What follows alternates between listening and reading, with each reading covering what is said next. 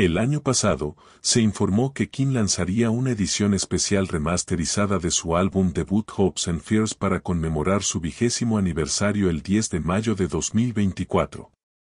La pandilla ahora ha proporcionado información sobre el lanzamiento de celebración. Frank Arkbrick restauró y cortó la edición del vigésimo aniversario de Hopes and Fears en Abbey Road Studios. David Costen crea mezclas Dolby Atmos 5.1. El máster actualizado y mejorado se complementa con el lanzamiento de caras B, demos inéditas y rarezas. Los fanáticos ahora pueden escuchar una demostración nunca antes escuchada de la canción distintiva del grupo, Somewhere Only We Know, antes de su lanzamiento.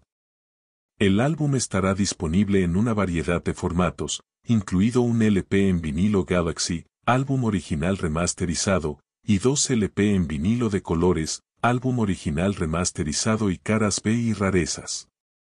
También habrá versiones en CD, incluyendo una edición en 3 CD, álbum original remasterizado y caras B, rarities y demos, y una versión en 2 CD en vivo, álbum original remasterizado y grabaciones en vivo de la Ciudad de México 2024.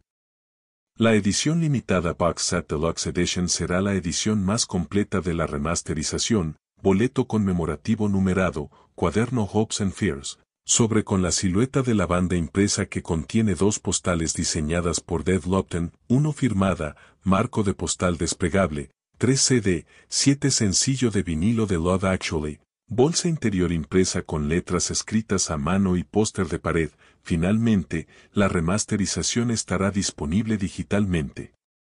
El mismo día del lanzamiento conmemorativo, la banda realizará el primero de dos conciertos en el London Zero Two Arena como parte de una gira mundial que comienza el primero de abril en la Ciudad de México y viaja a Europa y el Reino Unido.